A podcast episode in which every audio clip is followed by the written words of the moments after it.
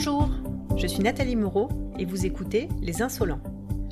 Les Insolents, c'est le premier podcast grenoblois qui vous fait découvrir le parcours de personnes inspirantes, de celles et ceux qui ont osé faire un pas de côté pour changer de vie professionnelle. On parle de ce qui a provoqué le déclic chez eux, mais également de ce qui les nourrit, de comment ils font face aux difficultés, bref, de tous leurs secrets. Coach certifié chez Geode Coaching, j'accompagne de nombreuses personnes dans cette situation et j'observe des similitudes dans les mécanismes du changement. Le but de ce podcast est de vous aider à prendre conscience de vos possibilités pour vous permettre à vous aussi de trouver la place qui vous correspond. Vous pourrez aussi découvrir des acteurs de la région grenobloise, tous plus passionnants les uns que les autres.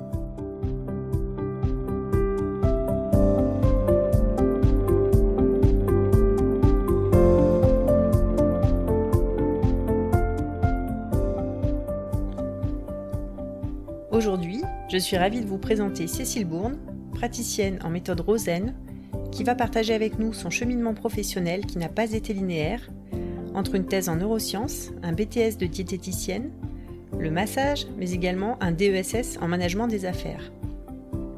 Nous avons parlé de son besoin de suivre son intuition, des émotions qui restent coincées dans le corps, de la nécessité de faire des pauses pour se recentrer sur soi, et de la pression sociale qui s'exerce sur les inactifs. Et bien entendu, nous avons beaucoup parlé de la méthode Rosen, trop peu connue en France. J'espère que cet épisode vous passionnera autant que moi et que vous passerez un bon moment en compagnie de Cécile. Bonjour à toutes et à tous. Euh, aujourd'hui, j'ai le plaisir d'accueillir Cécile Bourne, qui est praticienne en méthode Rosen, en cours de certification. Donc Cécile, merci d'avoir répondu à mon invitation. Bah, avec plaisir, Nathalie. Et, euh, et, du coup, bah, je vais te laisser te présenter, nous dire euh, voilà quel âge tu as, où est-ce que tu habites, etc. Donc euh, bonjour à tous, je suis Cécile et donc j'ai 43 ans et ça fait déjà depuis une petite vingtaine d'années que j'ai la chance d'habiter Grenoble au milieu des montagnes. Voilà. D'accord. T'habites dans, dans quel quartier de Grenoble? Puisque les gens qui écoutent connaissent Grenoble a priori. Donc j'ai la chance d'habiter dans le quartier Beria, Europole, voilà, qui est un très très chouette quartier. Quartier très sympa, effectivement. très bonne ambiance de, quartier. Ok. Euh, donc euh, aujourd'hui, donc tu travailles en tant que praticienne euh, en méthode Rosen. Est-ce que tu peux nous expliquer vite fait ce que c'est? On ira un petit peu plus en profondeur euh, à la fin euh, de notre échange, mais déjà juste pour que les gens aient une idée de, ce que c'est, parce qu'il y en a plein, je pense, qui ne connaissent pas cette méthode. Oui, bien sûr, elle est très peu connue encore en France. Donc, euh, c'est une méthode de toucher qui, qui va dans l'émotionnel, en fait, et qui relie les tensions musculaires qu'on a tous à la vie émotionnelle, voilà, qu'on a pu expérimenter au cours de notre vie. D'accord. Et concrètement, c'est ça se pratique comment alors? C'est donc c'est un toucher, donc c'est euh, vraiment mettre les mains euh, sur le, corps de la personne, euh, sentir où il y a des retenues et, et le, toucher en lui-même est à même de, de, permettre à la personne qui est sur la table de, de, ressentir où elle retient et de pouvoir libérer ce qui est là, à la fois musculairement et à la fois les schémas, les émotions, les souvenirs qui ont pu être engrammés. Donc c'est une approche vraiment euh, globale de, de l'individu. Tout à fait, c'est vraiment global, c'est vraiment une lecture du corps euh, et euh, ça prend en considération la personne là où elle en est au moment de la séance. Ah bah, ça a l'air très intéressant et, et j'ai hâte que tu nous en dises plus tout à l'heure. tout d'abord, on va, on va démarrer par, bah, par le début de ton parcours professionnel et même un petit peu avant. Est-ce que tu peux nous dire où est-ce que tu as grandi? Alors j'ai commencé par grandir sur Lyon et puis j'ai passé euh, une bonne partie de mon enfance euh, à Valence euh, avant de revenir sur Lyon et puis donc par la suite Grenoble. Et qu'est-ce que tu voulais faire quand tu étais petite?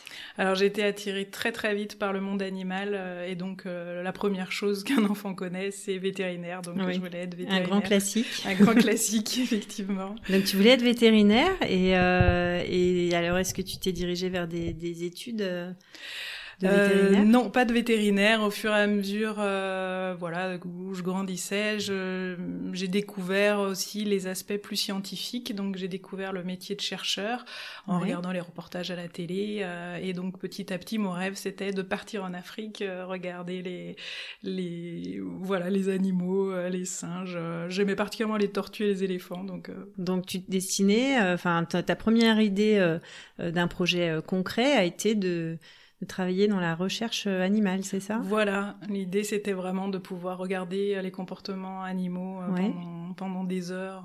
voilà, ça me passionnait. Hein. Et quelles études tu as faites alors euh, Donc pour ça, euh, je suis allée à la fac, donc j'ai fait des études de biologie, hein, et puis je suis arrivée à intégrer euh, un DEA de, de comportement animal euh, et de faire une thèse, voilà, ce qu'on appelle aussi éthologie. Alors c'est plus connu avec le monde du cheval, mais c'est en réalité quelque chose de beaucoup plus global qui étudie le comportement animal. Donc là, tu en étais à combien d'années d'études? Euh, donc avec la thèse, ça fait un bac plus 8. Euh...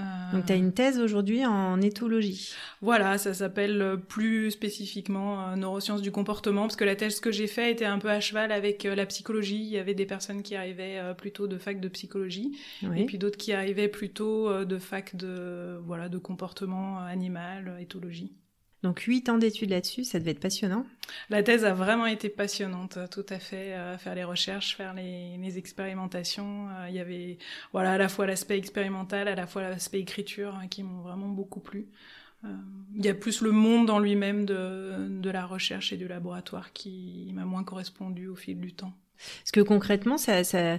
enfin moi, je n'ai jamais passé de thèse. Je sais que c'est énormément de, ça représente énormément de travail. Euh, une thèse, c'est très spécialisé, hein, je crois. Euh, tu t'étais spécialisé dans un type d'animal ou de comportement ou de comment c'était? Donc là, c'était plutôt un sujet de thèse. Donc mon sujet de thèse, c'était plutôt le lien entre l'anxiété et la dépression. Et euh, le laboratoire dans lequel j'ai été acceptée euh, pour la thèse travaillait sur des modèles de souris. Donc j'ai essentiellement travaillé euh, avec des souris. D'accord. mais voilà, j'ai fait vraiment en sorte que ce soit purement du comportement parce que c'était ce qui me, ce qui me plaisait énormément. D'accord. Donc, tu as étudié le comportement des souris pendant plusieurs années. Voilà, c'est ça, tout à fait. Waouh. Pour essayer de, de, faire ce lien entre l'anxiété et la dépression. D'accord. Donc là, tu termines ta thèse. Tu as réussi à aller au bout. Oui, tout à fait. Toutes mes félicitations, parce que je crois que c'est compliqué hein, pour beaucoup de gens. Il y a souvent des périodes de doute en cours de thèse. Tout à fait. Il y a les périodes de doute au moment de publier des articles, parce qu'il faut publier un certain nombre d'articles pour euh, pouvoir soutenir sa thèse. D'accord. Euh, voilà. Et souvent, il peut y avoir des retours de la part des, euh, des magazines pour que l'article soit, soit OK. Mhm. et puis ensuite, il y a, il y a trouver le jury. Il y a bien sûr écrire la thèse, que le jury accepte le, le manuscrit, et puis soutenir. Mais voilà, ça s'est fait graduellement. Et, et l'aspect écriture, comme je disais, me plaisait vraiment. Donc. Il n'y avait pas trop de soucis. Donc tu l'as plutôt bien vécu. Je l'ai plutôt bien vécu, euh, tout à fait. Peut-être que j'ai moins bien vécu dans ce moment-là, c'est peut-être un, certain manque de travail d'équipe pour moi. Euh, je m'attendais à plus de travail d'équipe et ça, ça m'a beaucoup manqué en fait. Tu t'es senti un petit peu isolée dans, ton, dans ta pratique? Un peu isolée et puis il y avait ce côté vraiment mettre en commun les idées pour construire euh, une expérience complète qui n'était pas là en fait. D'accord. J'ai trouvé ça dommage. Et donc, à l'issue de cette thèse, euh, est-ce que tu avais une idée euh, un peu plus précise du métier que tu voulais exercer? Oui, je voulais toujours être dans le, monde animal et le comportement. a pas énormément de labos en France. D'accord. Euh, donc c'est sur concours et donc euh, pour pouvoir avoir une chance d'avoir ce, ce, concours, il faut euh, faire ce qu'on appelle un postdoc, c'est-à-dire des années à l'étranger. Donc il faut trouver aussi le postdoc. Et voilà, il y a eu beaucoup de choses mises ensemble qui ont fait que je sentais que c'était plus là qu'il fallait que j'aille. Comment tu as alimenté ta réflexion ensuite? Alors j'ai eu un gros moment un petit peu euh, de down juste après la thèse, puisqu'il y a eu beaucoup de travail et puis je me suis retrouvée, c'est, l'époque où du coup je, je suis venue euh, rejoindre mon compagnon sur Grenoble. Euh, et donc je me retrouvais avec pas grand chose à faire euh, dans un appartement qui n'était pas encore tout à fait le mien. Oui. Euh, donc il y a eu un petit moment de, de flottement en fait à me demander bah, ce que je pouvais bien faire, à me questionner, voilà ce que chacun avait trouvé comme direction. donc je me prenais même parfois à, à, regarder les caissières dans les supermarchés, à me dire qu'elles avaient quelque chose et que moi j'avais rien en fait et que voilà il fallait que je qu'il y avait bien quelque chose qui était fait pour moi, mais sans, sans savoir où me tourner. Hein. C'est vrai que ces phases de questionnement, euh, je sais que beaucoup de gens les traversent. Euh, de l'ordre de qui suis-je, euh, où vais-je, etc. À quoi sers-je Les gens ont envie de, de, contribuer à la, à la société en fait, et puis tout en étant dans un domaine qui les nourrit, qui leur correspond. Et c'est pas évident pour tout le monde d'identifier ce domaine-là. C'est un vrai travail. C'est vraiment pas évident. Et ce que j'ai senti à cette période, c'était vraiment comme une pression, en fait, vraiment à trouver sa place dans la société. Euh, c'était assez inconfortable de se dire qu'on était un peu en dehors, euh, que chacun avait, euh, avait déjà trouvé sa voie dans les personnes qui étaient à peu près de mon âge. Et puis que bah, j'étais un peu en dehors et que j'étais, voilà, j'avais encore pas ma place, quoi. Et d'autant plus que tu étais hors de tout système puisque tu ne bénéficiais pas du chômage, c'est bien ça? Tout à fait, ou très peu parce que j'avais donné quelques cours pendant la thèse, mais c'était vraiment euh, ouais, pas énorme. Euh. D'accord. Ah, tu étais quand même inscrite euh, à Pôle emploi. tu avais quand même une, reconnaissance en fait de ton, de ton statut au sein de la société. Oui, effectivement un petit peu parce que j'avais accepté un poste de ce qu'on appelle ATER à la fin de la thèse qui, voilà, qui m'avait permis de donner des cours pendant un certain temps. D'accord. Et donc cette période euh, de, bah, où tu t'es un peu remise en question, euh, euh, de réflexion, etc., elle a duré combien de temps? Euh, alors j'ai pas le souvenir exact de combien de temps, mais je dirais plusieurs mois quand même. voilà, je pense que c'était aussi un temps nécessaire, le temps de faire cette transition avec, comme je disais, la période où j'avais énormément bossé. Euh, et revenir à quelque chose d'autre, en fait, une autre manière de vivre, euh, plus calme, euh, voilà, et qui permette de laisser émerger ce qui pouvait, ce qui pouvait être là, quoi, tout simplement. Et ensuite, alors, comment donc ensuite, euh, bah, pendant la thèse, j'avais fait énormément de, de statistiques euh, et ça m'avait assez plu. Donc il avait émergé l'idée de euh, utiliser ça euh, en même temps que le comportement, qui est toujours un domaine qui, qui me plaisait, pour peut-être euh, monter une petite société qui fasse des études, voilà, sur les comportements, un peu marketing. D'accord. et donc mon compagnon qui était dans le monde de l'entreprise, voilà, m'avait pas mal parlé de ce monde de l'entreprise et je me suis dit que j'allais euh, peut-être faire un, euh, ce qu'on appelle, alors c'est anciennement un DESS de management des affaires, donc ça touchait un peu sur tous euh, les aspects de, de l'entreprise en fait, tous les postes un petit peu de l'entreprise sur une année. Donc là, c'était de la formation pour adultes ou c'était euh, c'était encore un milieu étudiant? C'était c'était mixte en fait. Il y avait une partie formation continue, donc des personnes qui, qui venaient en tant qu'adultes formation continue, et une partie des étudiants à la suite de leurs euh, études qui, qui continuaient euh, par par cette année-là, qui était voilà un peu générale, D'accord. un bon complément. Donc tu termines cette année? Oui. Tu es diplômée, c'est ça? Tu as eu, as eu un diplôme à l'issue de cette année? Oui, tout à fait. Et j'ai fait aussi un, stage à Beckton Dickinson, à, Pont-de-Clay, euh, voilà, qui m'a assez marqué. C'était euh, sur le, le pôle... Euh, excuse-moi, je te coupe. C'est une, entreprise qui, qui, fait quoi? Parce que je sais pas si tout le monde connaît. C'est une entreprise qui fait du matériel médical. Et entre autres, le pôle sur lequel j'étais, c'est travailler sur les seringues à injection d'insuline pour les diabétiques. D'accord. Et donc j'étais plutôt dans le pôle euh, marketing en fait, euh, sur les études de marché et puis euh, voilà, proposer un peu les nouvelles aiguilles.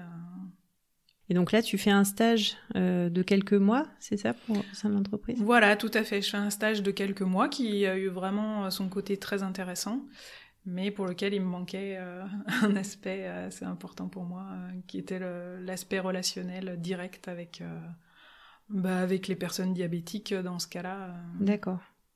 C'est-à-dire que, si je comprends bien, il y avait, il y avait, tu trouvais du sens à ce que tu faisais, puisque ça concernait euh, le fait d'aider les personnes diabétiques, mais il te manquait, dans la façon de faire, il te manquait le lien direct. Exactement, je me sentais trop loin en fait d'eux. voilà, dans mon bureau, je me sentais trop loin, trop loin d'eux. J'avais besoin de me rapprocher en fait des gens pour peut-être euh, offrir quelque chose euh, en direct. Donc tu n'as pas donné suite à ce, à ce stage euh, Enfin, je sais pas après s'il y avait possibilité de rester dans l'entreprise ou... Oui, il y avait des possibilités, mais voilà, je ne sentais vraiment pas que j'allais m'épanouir dans cet endroit-là, donc j'ai préféré décliner les, les, potentielles offres et puis, et puis aller explorer plus loin. Alors, comment ça s'est passé cette exploration? Alors euh, j'ai aussi encore une période où j'ai pas mal cherché euh, ce que je pouvais faire, mais là j'avais une petite direction euh, qui m'était apparue, donc c'était que je voulais vraiment être en relation avec les autres et offrir quelque chose, donc quelque chose de l'ordre du service. D'accord. j'avais déjà fait pas mal de choses, donc je voulais pas non plus que ce soit des études trop longues. Oui, bah oui parce que mine de rien, 8 ans pour la thèse, plus un an pour l'IAE. Voilà, tout à fait. Euh, et puis, euh, il se trouve que j'attendais ma première fille, donc euh, voilà, je voulais pas non plus que, que ça dure trop longtemps. Et donc, au bout d'un moment, ce qui m'est apparu, c'était que le BTS de diététique pouvait être une bonne solution. voilà, je commençais à m'intéresser aussi un peu à l'alimentation, et donc je me suis orientée vers ça. Et donc cette formation, elle s'est, elle s'est faite comment? Parce que si tu avais un enfant, c'était une formation à distance ou tu devais te déplacer à chaque fois? Oui, tout à fait. C'était par le CNED. Après, euh, il y avait quelques, euh, donc il y avait des stages à faire dans les cuisines centrales et euh, j'avais aussi quelques moments de, de pratique pour apprendre certaines notions de cuisine où j'étais pas tout à fait au point. voilà. T'as une anecdote à, à, à me raconter euh, non, il pourrait y en avoir plein. J'ai appris en fait énormément de choses de base que je savais pas du tout faire, comme euh, la pâte brisée, euh, tout simplement. Ou, oui. Voilà, et j'ai vraiment apprécié d'apprendre ces petites choses de base. Qui servent tous les jours en fait. Qui servent tous les jours, mm. exactement. Qui évitent d'acheter tout prêt. tout à fait, et qui me sont bien restées. Certaines proportions me sont bien restées en tête pour la pâte brisée, pour les crêpes, pour voilà. D'accord j'ai pu apprendre à faire des plats qui, qui sont sympathiques. Et donc cette, euh, cette formation, elle a duré combien de temps? Donc elle a duré un an. Ouais. Euh, voilà, je suis allée jusqu'au bout. Euh, donc, donc tu es diététicienne, c'est comme ça qu'on dit? Oui, tout à fait. Diététicienne. Oui, tout à fait. Je suis diététicienne. et donc j'ai appris énormément de choses. donc ça a été une année où je me suis vraiment plongée dans l'alimentation, sur la composition, sur voilà l'intérêt de tel ou tel aliment. Oui. Euh. Et donc derrière, tu avais, avais, un projet un peu concret euh, de, de t'installer en tant que diététicienne ou c'était euh, tu t'es plus lancée dans, cette, dans ce domaine par, par intérêt de, des études en elles-mêmes? Il y avait un peu des deux, mais il y avait vraiment au démarrage ouvrir un cabinet de, de diététicienne. Oui. Tu avais réfléchi déjà un peu à l'endroit où tu voulais l'ouvrir, au type de clientèle auquel tu voulais t'adresser, etc. Ou Ouais, non, je pense que je j'ai toujours eu du mal à projeter trop trop loin non plus. Euh, il y avait l'idée du cabinet, mais ensuite, voilà, c'était au fur, au fur et à mesure de la découverte de, de des cours euh, qu'il y avait une image qui se formait un petit peu plus précise de là où j'allais. Euh, et, euh, et, au final, euh, l'image précise, elle, elle, elle, est revenue toujours au même. C'était, euh, il y avait cette envie d'être global en fait par rapport à la personne. D'accord. Et en ce sens, il y avait des aspects euh, de la formation de diététicienne euh, qui n'étaient pas assez globales euh, pour moi, en fait, spécifiquement.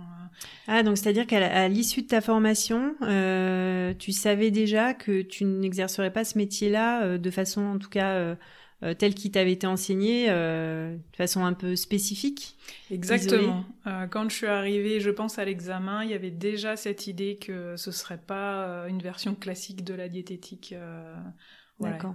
Il y a quelque chose clairement qui me manquait dans la dans la manière dont c'était enseigné. Et, et dans la manière classique en fait d'être diététicien. Je dis la manière classique parce que j'ai quand même rencontré euh, une maître de stage euh, qui avait une approche plus globale et qui m'a enseigné plein de choses, euh, voilà, par rapport à l'obésité et qui m'a ouvert justement à d'autres aspects plus globaux de ce métier-là. C'est-à-dire de, de, de, devoir intervenir aussi sur sur l'aspect psychologique? Exactement, elle me pointait souvent euh, par rapport aux, personnes qu'on recevait qu'il y avait une souffrance émotionnelle derrière euh, qui, qui, pouvait être là et qui pouvait être la cause justement euh, du, du, trouble diététique. Oui, excuse-moi, je te coupe, c'est ce qu'on entend de plus en plus actuellement hein, d'ailleurs, hein, c'est que les gens ils peuvent s'épuiser à faire des régimes mais que souvent il y a d'abord à faire un travail thérapeutique. Exactement, tout à fait. Et puis aussi tout simplement euh, des habitudes de la, sur la manière de manger. Euh, elle, me pointait souvent euh, juste le fait de manger plus lentement, d'essayer d'apprécier les aliments, ça pouvait faire une grande différence. Plutôt que juste compter les calories ou éviter certains aliments. être à l'écoute de ses sensations corporelles. Donc, voilà. Donc on voyait déjà un petit peu pointer le bout de son nez, la suite de l'aventure, c'est bien ça? Exactement, tout à fait. D'accord. Il y a quelque chose qui a sans doute semé ses graines euh, petit à petit. Et, juste, donc, euh, cette maître de stage, parce qu'on sent qu'elle a été importante pour toi, enfin, elle t'a quand même euh, inculqué certaines notions qui sont restées. T'as pas eu envie de faire comme elle, tout simplement? Enfin, d'aller exercer de façon un peu moins classique? Donc elle, elle travaillait dans un institut pour des personnes qui avaient des problèmes pulmonaires à Saint-Julien-Ras. Euh, et euh, voilà, il y avait vraiment ces aspects, sa manière dont elle, euh, dont elle développait ce, ce, métier qui me plaisait. Mais dans les faits, il y avait beaucoup de parties de la journée euh, de, de, de, ce qu'elle faisait qui, qui me plaisait un petit peu moins. Euh, D'accord. Qui était un peu plus routinière et et beaucoup plus la base de la diététique à, à compter des calories aussi. D'accord. Ouais, tu sentais que t'allais pas, t'allais pas forcément t'épanouir euh, en exerçant comme elle, quoi. Voilà, tout à fait. Vraiment, euh, de plus en plus qui s'ouvrait, c'était un aspect global et qui, qui incluait le corps. C'est vrai que le corps a vraiment fait son apparition à ce moment-là, mmh. en fait. Et quel âge tu as alors à ce moment-là? Euh, je pense que j'ai plus de 30 ans, 31, 32, quelque chose comme ça. Donc tu es encore jeune finalement, tu as déjà fait plein de choses, tu as plein de diplômes. Oui. Mais tu es encore euh, très jeune. Oui, j'ai la sensation d'avoir rien fait, puisque j'ai pas la sensation d'avoir vraiment lancé un, métier en soi. Donc euh, voilà, il y a quand même toujours ce petit côté où. Euh, un peu de culpabilité ou. Ouais, sans doute un peu de culpabilité. et en même temps, avec la, la, constatation que je pouvais pas faire autrement, en fait. ça suivait son cours et, voilà, chaque chose était passionnante et, et m'attirait plus loin. Quoi. Donc ensuite, euh, du coup, donc tu fais le choix de ne pas ouvrir de cabinet. Euh, tu, tu, tu, repars un peu euh, dans des réflexions pour. pas vraiment là, j'ai pas eu le temps vraiment d'avoir des réflexions. En fait, sur la fin de, de cette année de, de diététique, euh, je saurais vraiment pas dire comment, mais je suis tombée sur une page qui parlait d'apprentissage de, de, massage.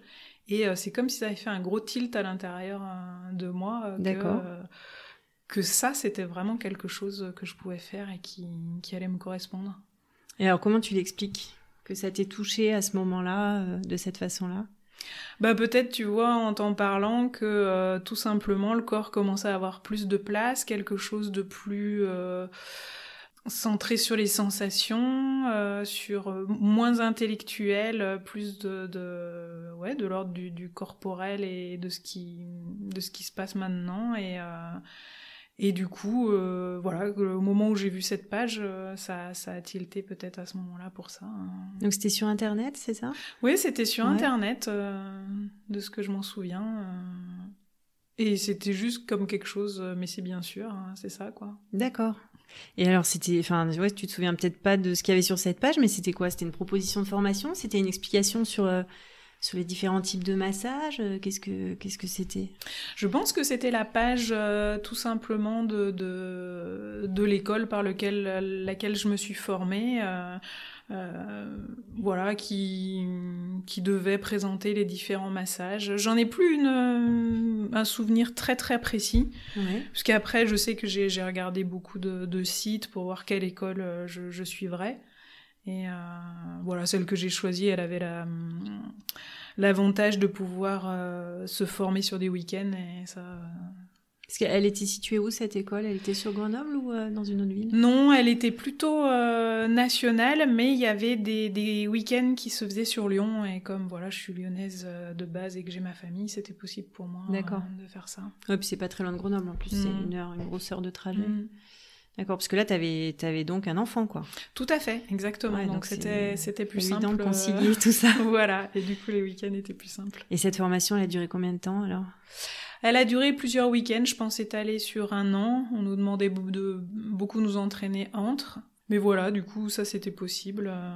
Et alors, euh, enfin, je, je, je, te coupe, excuse-moi, comment ça se passe une formation en massage? Déjà, tu avais choisi une, une spécificité, parce qu'il existe plusieurs sortes de, de massage? Oui, tout à fait. Mais là, c'était aussi peut-être le, bon côté de cette école, c'est qu'elle proposait un peu euh, des, des week-ends de base pour apprendre les, les, les, massages de base, on va dire. Et puis après, j'avais euh, complété par euh, deux autres week-ends où voilà, on apprenait deux autres massages, peut-être un petit peu plus élaborés, un qui était plus chinois, et puis un qui était un petit peu plus dynamique voilà, ce qui permettait d'avoir un bon panel à la fin de, propositions de massage. Et donc cette école, concrètement, donc tu, tu allais là-bas, donc vous étiez un groupe d'étudiants, c'est ça? Enfin, d'apprentis de, masseurs ou masseuses? Voilà, tout à fait. Vous étiez euh, combien? On était, euh, je dirais, une quinzaine, quelque chose comme ça. Euh, c'était une grande salle. Et puis, euh, donc les, les, les, professeurs, elles étaient deux, nous montraient en fait les, les premiers mouvements du, du massage, donc le protocole. Et puis ensuite, on, on, le répétait à tour de rôle en se mettant deux à deux. Et puis après, elle continuait à la suite du massage. Enfin voilà, on faisait un peu par aller-retour.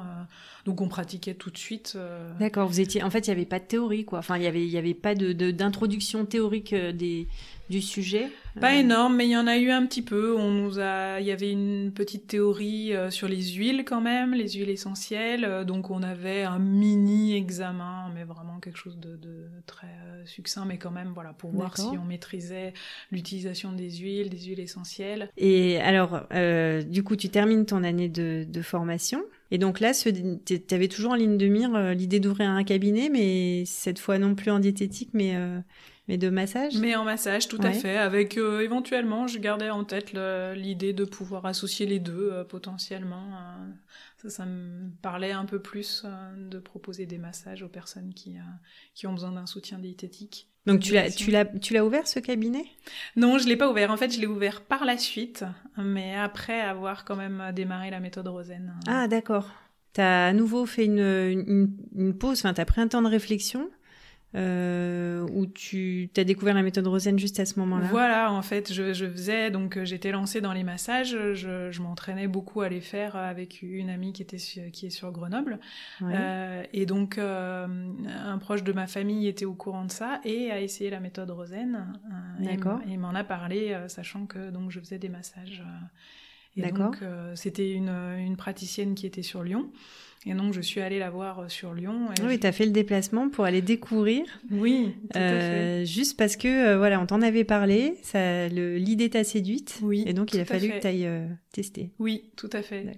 J'avais vraiment envie de voir si ça fonctionnait sur moi, ce qu'on ce qu'on disait ah un peu. Qu'est-ce qu'elle t'en avait dit, la personne, alors?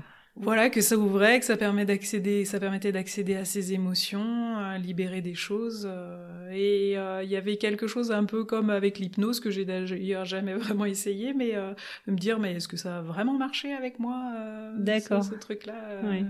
Voilà, et en même temps une, envie, je pense que ça marche. et donc je suis allée tester et ouais, j'étais vraiment vraiment bluffée en fait pendant cette séance. T'as fait qu'une séance et tout de suite tu t'es dit. Et tout de suite, j'ai dit à, la praticienne qui m'a reçue, euh, euh, voilà, qui, qui, comment, comment on devient euh, praticien de, de, de, cette méthode. Et en fait, la première chose à faire, c'était de faire un week-end, ça s'appelle un week-end d'introduction. Oui. Donc c'était sur Paris. et ça permet pendant ces deux jours de, de découvrir la méthode Rosen et de commencer à à pratiquer un peu, à découvrir sa philosophie. Euh.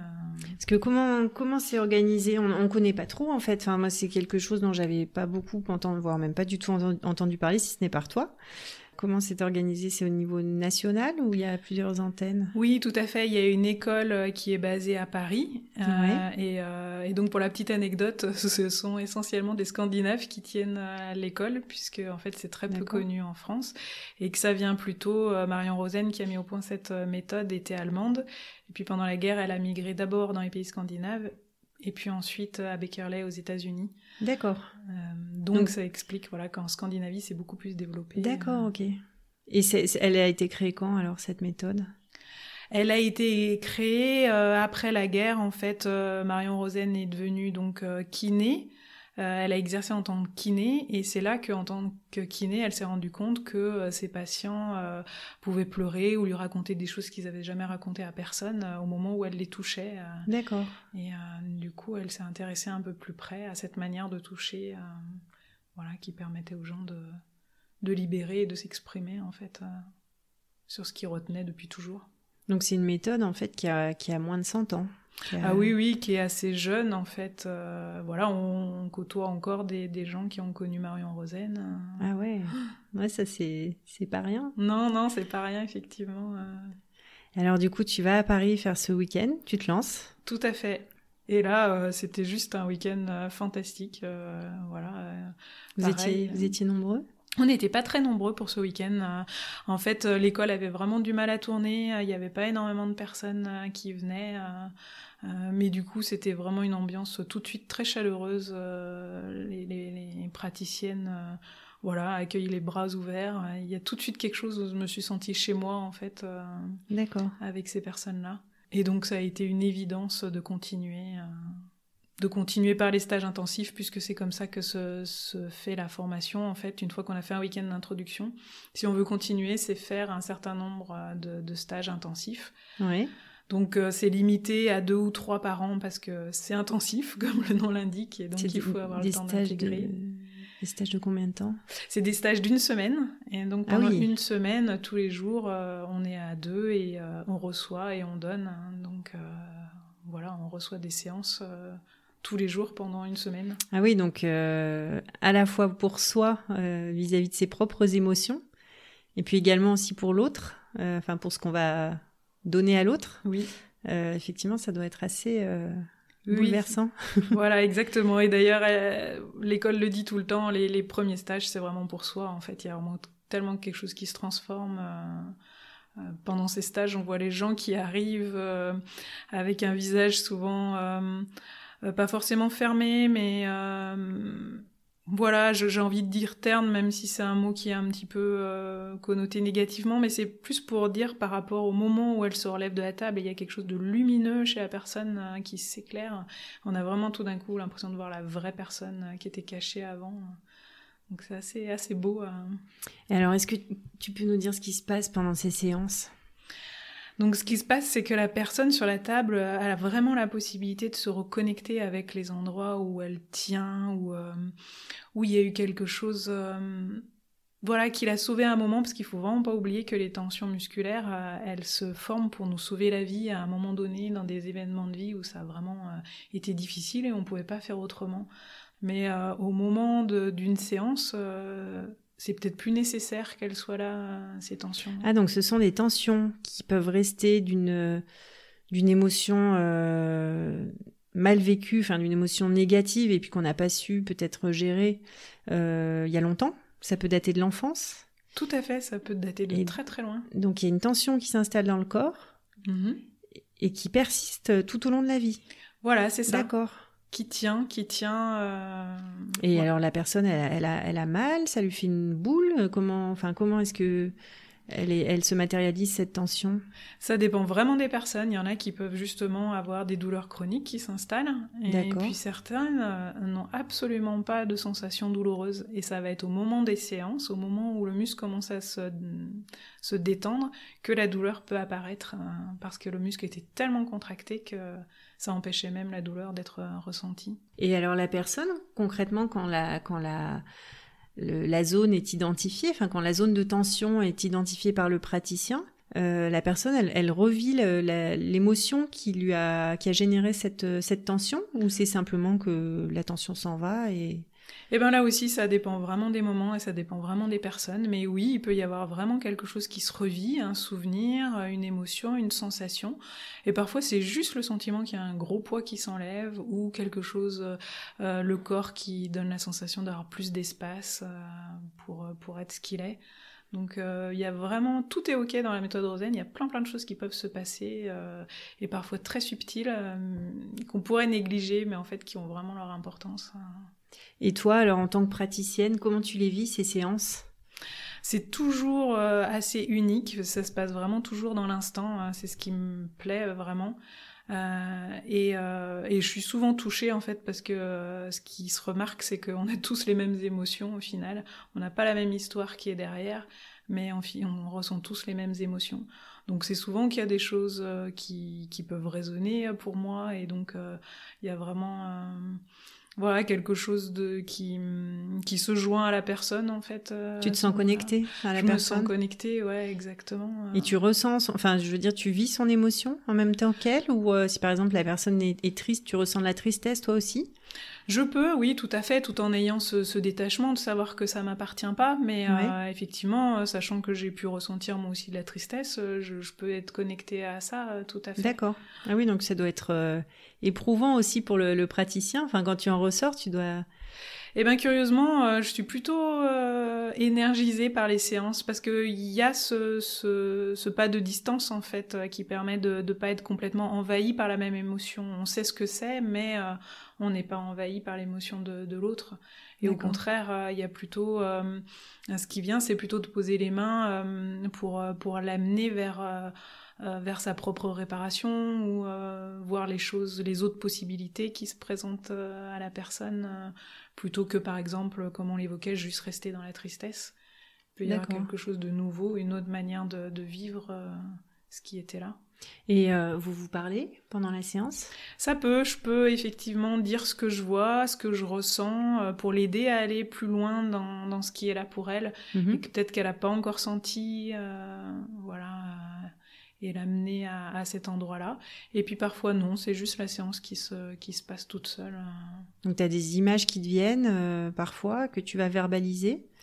Exactement, euh, ça peut être une sensation, euh, je sais pas, par exemple, je peux, je peux vraiment avoir la sensation que la personne se sent seule, et donc dans ces cas-là, je peux juste lui dire, j'ai vraiment l'impression qu'il y a de la solitude qui est là. Euh, D'accord. Et, la personne peut me répondre si, si c'est ça ou si c'est pas ça. et, tout est bon. peut-être que c'est pas le bon moment pour elle de ressentir ça, ou peut-être que c'était pas tout à fait ça. On est un peu comme si on cherchait à deux, en fait. Parfois, euh, en tant que praticien Rosen, on se compare un peu à des accoucheurs, en fait. Euh. D'accord. Et donc, euh, voilà, on guide un peu la personne avec les éléments qu'on a pour, pour l'aider à, accoucher de, de, ce qui est là et, et libérer ce qui, ce qui entrave, en fait, tout simplement. C'est beau, ça donne envie. et alors, combien de séances font les gens généralement? Ça dépend aussi vraiment des personnes. ça dépend si euh, voilà, elles ont raisonné avec ce travail tout simplement parce que faut pas oublier qu'il y a des personnes qui vont peut-être plutôt préférer euh, s'exprimer par la parole et puis pour d'autres justement le corporel est beaucoup plus accessible. Et donc il y en a vraiment qui s'engagent sur du long terme parce qu'ils sentent que ça avance et qu'il y a quelque chose qui se transforme.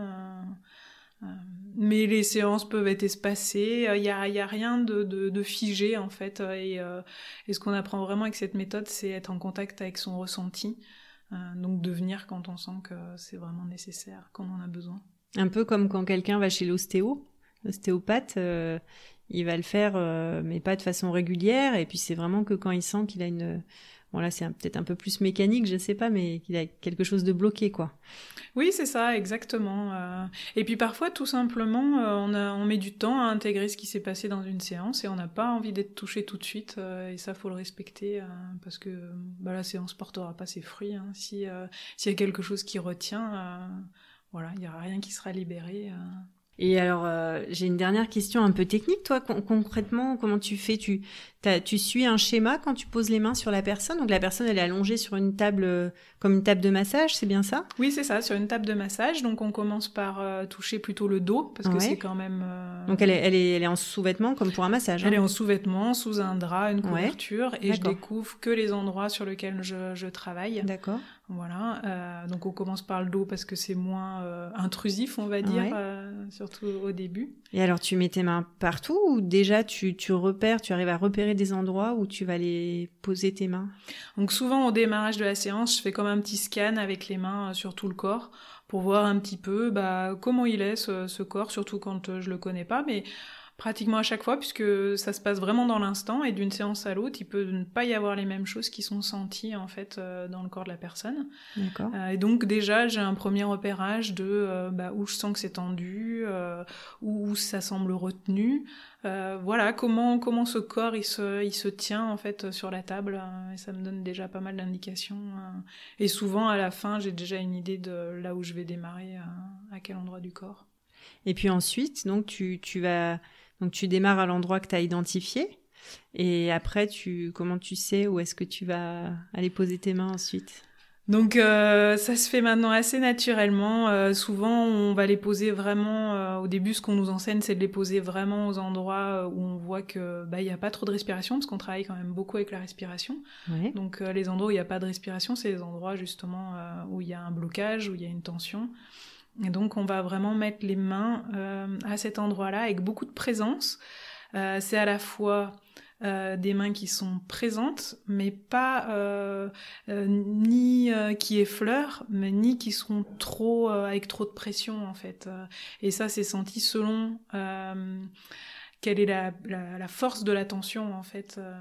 D'accord. Voilà. Et donc on pose les mains à cet endroit-là et souvent on reste assez longtemps à ces endroits-là pour que la personne elle ait vraiment le temps de prendre conscience de comment elle tient, de là où elle tient. Et souvent, ça, ça demande un petit peu de temps, en fait, pour que ça fasse son chemin à l'intérieur de la personne. Et à un moment, tu sens. Qu'est-ce qui fait que tu vas enlever ta main? Tu sens que ça se relâche? Tu sens. Ouais, la respiration peut vraiment commencer à changer et puis il peut se passer tout un tas de choses, soit une, euh, une grande respiration, le corps qui, voilà, il y a, y a des choses très subtiles euh, qui sont vues, qui se modifient, qui changent, ou peut-être une émotion plus forte, euh, des pleurs, voilà. ah oui, ça peut aller jusqu'à des pleurs. Oui, bien sûr, ouais, tout à fait. Ça peut, ou la personne qui, qui exprime, voilà, qui a un souvenir, qui a quelque chose qui est là, une émotion, quelle qu'elle soit, colère, tristesse, peur. D'accord. Euh, et avec ce va-et-vient, voilà, je reste si je sens qu'il y a vraiment quelque chose qui est en train de se libérer. Et puis, euh, et puis peut-être quand quelque chose a été libéré ou que je sens qu'il y a moins de choses, qu'il y a des choses subtiles qui sont passées, mais euh, que c'est plus calme, ben je, vais à un autre endroit. et voilà, ça se fait un peu spontanément sans que je réfléchisse trop. Hein. D'instinct. D'instinct. Hein. Il y a des choses qui doivent se, Voilà, des petits signaux qui doivent se prendre au passage, mais sans qu'ils soient vraiment analysés. Donc là, ce sont des séances de combien de temps? Ce sont des séances qui durent 50 minutes. 50 minutes. C'est à peu près 25 minutes de chaque côté. Hein. Et alors si, parce que ça donne envie, hein, moi je te cache pas que ça donne envie d'aller venir se ressourcer auprès de toi. Comment peuvent faire les gens pour te trouver alors, pour trouver ton cabinet? Donc j'ai un site internet qui s'appelle la méthode de Rosen Grenoble. Euh, D'accord. où il y a des petites explications de ce qu'est la méthode euh, et puis comment me, joindre. Et puis j'ai aussi une page Facebook euh, méthode Rosen Grenoble. Et puis pour, pour plus d'explications, il y a aussi la page internet de l'école méthode Rosen France et puis la page Facebook aussi de, de l'école qui donne pas mal d'informations. Euh, je le mettrai dans les notes de, de l'épisode parce qu'effectivement, ça peut aussi intéresser des gens. Est-ce que tu penses que ta formation euh, précédente en massage t'a aidé pour euh, exercer en tant que praticienne, Rosen ou... Bah, elle m'a aidé dans le sens d'avoir déjà l'habitude de, de, toucher les corps, voilà, d'utiliser mes mains peut-être et d'en avoir confiance. Euh, et dans le fait de voir les corps, c'est vraiment ce qui m'a marqué au début de, de cet apprentissage rosen, c'est euh, tous ces corps différents qui en même temps, bah, comme je disais, expriment souvent la même chose.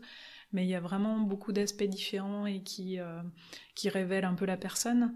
Et ça, c'était une belle découverte. Qu'est-ce qui, selon toi, t'a aidé parmi tes forces intérieures, tes qualités? Qu'est-ce qui a fait que euh, qu'aujourd'hui, bah, tu, voilà, tu, tu exerces euh, ce métier.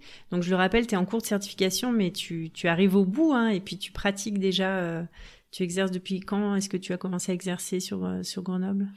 Euh, je dirais euh, trois ans, quelque chose comme ça. D'accord. Euh, oui, c'est long. Hein. Oui, c'est assez long et effectivement, je suis en fin de certification, mais je suis habilitée à recevoir des clients. En fait, la seule petite différence, c'est que je suis encore supervisée par mes par mes professeurs. Voilà, ce qui est plutôt rassurant. En ce qui est très rassurant mm. en fait. On a vraiment un certain nombre de séances à donner pour pouvoir valider le, le, le, fait de devenir praticien. Mm-hmm. Donc c'est un gage vraiment que c'est une, une pratique qui est très encadrée, très suivie et c'est voilà. Et donc, euh, donc je reviens à ma question, du coup, de, de, sur lesquelles de tes qualités tu t'appuies euh, pour exercer ce, ce, métier? De la méthode Rosen ouais. Euh, Qu'est-ce qu'il faut, selon toi, comme... Alors, ce qui est dit tout le temps, et, et, je suis de plus en plus d'accord, c'est qu'en fait, juste être ce qu'on est, il y a autant de praticiens de la méthode Rosen voilà, qui pratiquent une méthode Rosen à la fois identique et différente. Chacun a sa propre manière de, le faire et euh, tout le monde est capable en fait. Euh, il suffit euh, d'être présent et, voilà de, suivre un peu ce qui est là avec sa propre manière de le faire.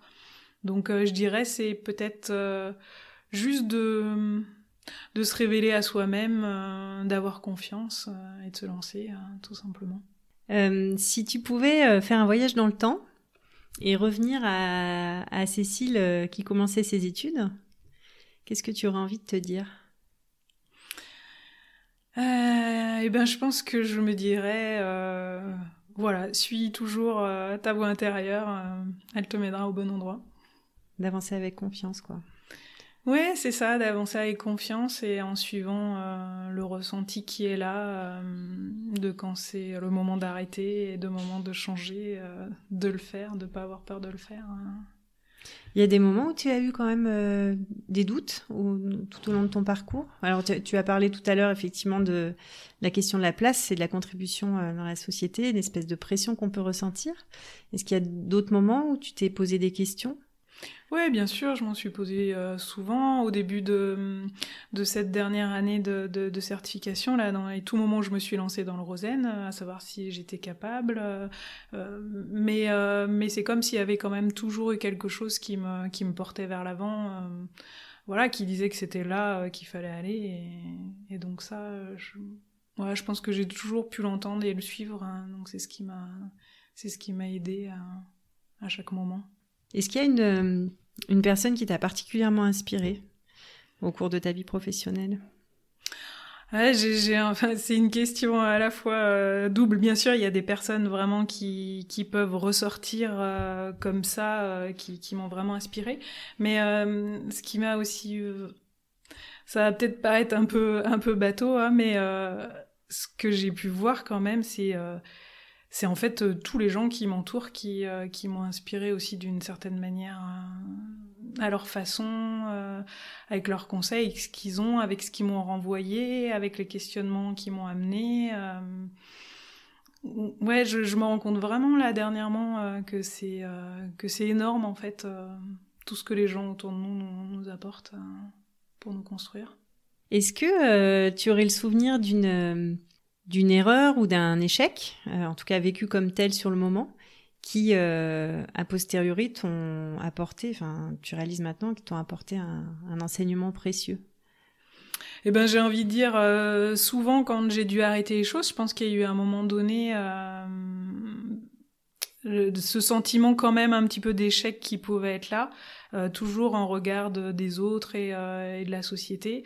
Euh, il y a eu un moment donné quand, au bout d'un certain nombre, je changeais de direction, il y avait quand même la petite voix qui disait bon, tu vas peut-être te stabiliser quelque part quand même. Et donc voilà, il y avait peut-être ce sentiment de me dire mais je vais pas arriver à me poser quelque part. Et, les autres, qu'est-ce qui te renvoyait par rapport à ça? Parce que tu dis, il y a le, regard des autres, mais est-ce qu'il y avait des, des, des, des remarques concrètes ou c'était toi qui, qui te crée un petit peu ces, ces remontrances dans ta tête? Je pense que c'était beaucoup moi. Après, c'est sûr qu'il y avait toujours, mais c'était plus euh, gentil, mais euh, certaines personnes qui me disaient que j'étais une éternelle étudiante. Euh, D'accord. En même temps, c'était pas faux non plus. Hein. Je pense aussi que j'ai ce certain côté à toujours aimer découvrir des nouvelles choses et mm. me passionner pour des nouvelles choses. C'est bien de le dire comme ça, effectivement. Quand j'accompagne les gens, il y en a qui on se regarde un peu négatif sur eux et je leur dis, mais en fait, vous aimez apprendre. Et ça, c'est beau de rester curieux toute sa vie. Ouais, tout à fait. Euh, Passé un moment, je m'étais un petit peu intéressée à ça et il y avait euh, voilà des personnes qui, qui expliquaient que certaines personnes étaient comme ça et euh, il y en a qui étaient généralistes et puis il y en a qui étaient plus spécialisés. Donc il y en a qui aiment voilà découvrir plein de choses et changer souvent d'horizon et puis d'autres qui aiment au contraire se plonger dans un seul thème et aller jusqu'au bout et l'explorer euh, dans les moindres détails. Devenir expert. Et devenir expert. Donc euh, les deux sont beaux, hein, au final. Euh, où est-ce que tu te vois dans 5 ans? Alors, j'ai beaucoup de mal à me projeter actuellement. Ouais, ce que tu disais tout à l'heure. Ouais, tout à fait. Ah, je pense que ça ira où ça doit aller. Je pense que la méthode Rosen sera toujours là euh, parce que euh, vraiment je trouve que c'est important. Euh, mais la seule chose que je pourrais dire, c'est que j'ai l'impression qu'il y aura, pour revenir encore à la méthode Rosen, encore plus d'espace et plus de liberté en fait dans ce que je suis et dans ce que je fais. Et est-ce que tu as déjà réfléchi à, à ce dont tu voudrais être fier à 80 ans? Euh, je pense que j'aimerais juste euh, ne pas m'être euh, restreinte en fait. c'est surtout ça, ne pas m'être empêchée de, de, de, faire des choses ou d'explorer certaines choses ou de m'épanouir. S'autoriser. S'autoriser, ouais. Bah Cécile, merci. Hein, vraiment, c'était un, un, un, bon moment passé en ta, en ta compagnie. J'ai vraiment aimé découvrir euh, la méthode Rosen dans ses aspects les plus euh, techniques aussi, puisqu'on en avait déjà parlé par le passé, mais là, c'était vraiment intéressant de voir aussi comment tu, tu pratiquais comment tu enfin voilà à ta façon et puis et de voir aussi que chacun peut finalement s'y mettre s'il le souhaite. Est-ce qu'il y a quelque chose que tu voudrais ajouter? Non, juste euh, te remercier euh, pour cette proposition et puis pour ces podcasts que tu fais. Euh, c'est vraiment très chouette, notamment je, pense au niveau des femmes. C'est très chouette qu'on puisse sentir qu'on a cette possibilité toute de changer d'horizon et d'aller vers ce qui nous plaît. Voilà, je sens que ça émerge vraiment au niveau des femmes, mais mhm. ça pourrait peut-être encore plus. Donc, j'espère que ton parcours en inspirera certaines et certains, pourquoi pas. Et euh, donc, je, comme j'ai dit tout à l'heure, je mettrai euh, toutes les, les, références dont tu as parlé et puis bien entendu le lien vers ton site internet euh, dans les notes de l'émission pour que les gens puissent te trouver facilement. Et je te remercie encore. Et puis peut-être à bientôt. Et eh ben à bientôt, merci beaucoup. Voilà, c'est tout pour aujourd'hui.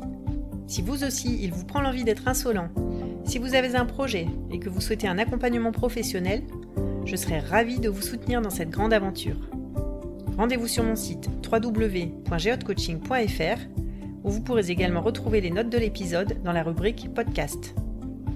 Et comme d'habitude, si ce podcast vous a plu, transmettez-le à deux personnes, notez-le sur iTunes, laissez un commentaire, abonnez-vous. Bref, restons connectés. À bientôt sur les insolents.